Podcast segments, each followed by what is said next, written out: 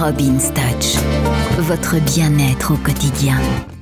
Bonjour, c'est Robin la Robin's Touch sur Peps Radio. Aujourd'hui, nous allons parler de l'assiette de Saint-Nicolas.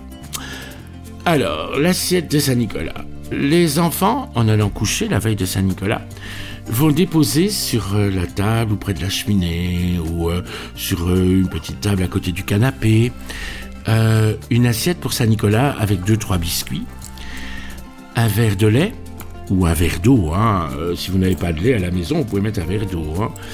Et un légume, une feuille de salade ou une carotte pour l'âne de Saint-Nicolas. L'âne qui transporte les jouets, je le rappelle.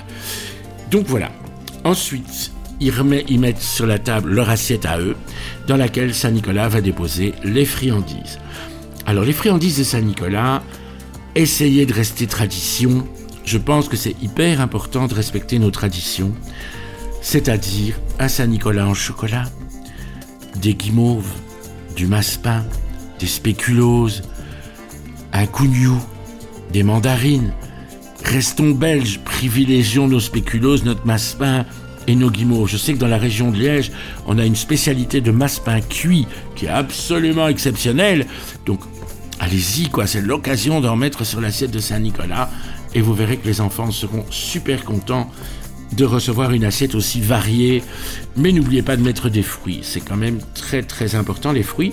Donc mandarines, éventuellement une ou deux pommes. Voilà, se faire plaisir. Vraiment, c'est très très important pour le bien-être de tous. Se faire plaisir en famille et faire une belle grosse assiette que le lendemain tout le monde mangera ensemble en découvrant les jouets que Saint-Nicolas aura déposés. Voilà. Eh bien écoutez, bon amusement et bon appétit.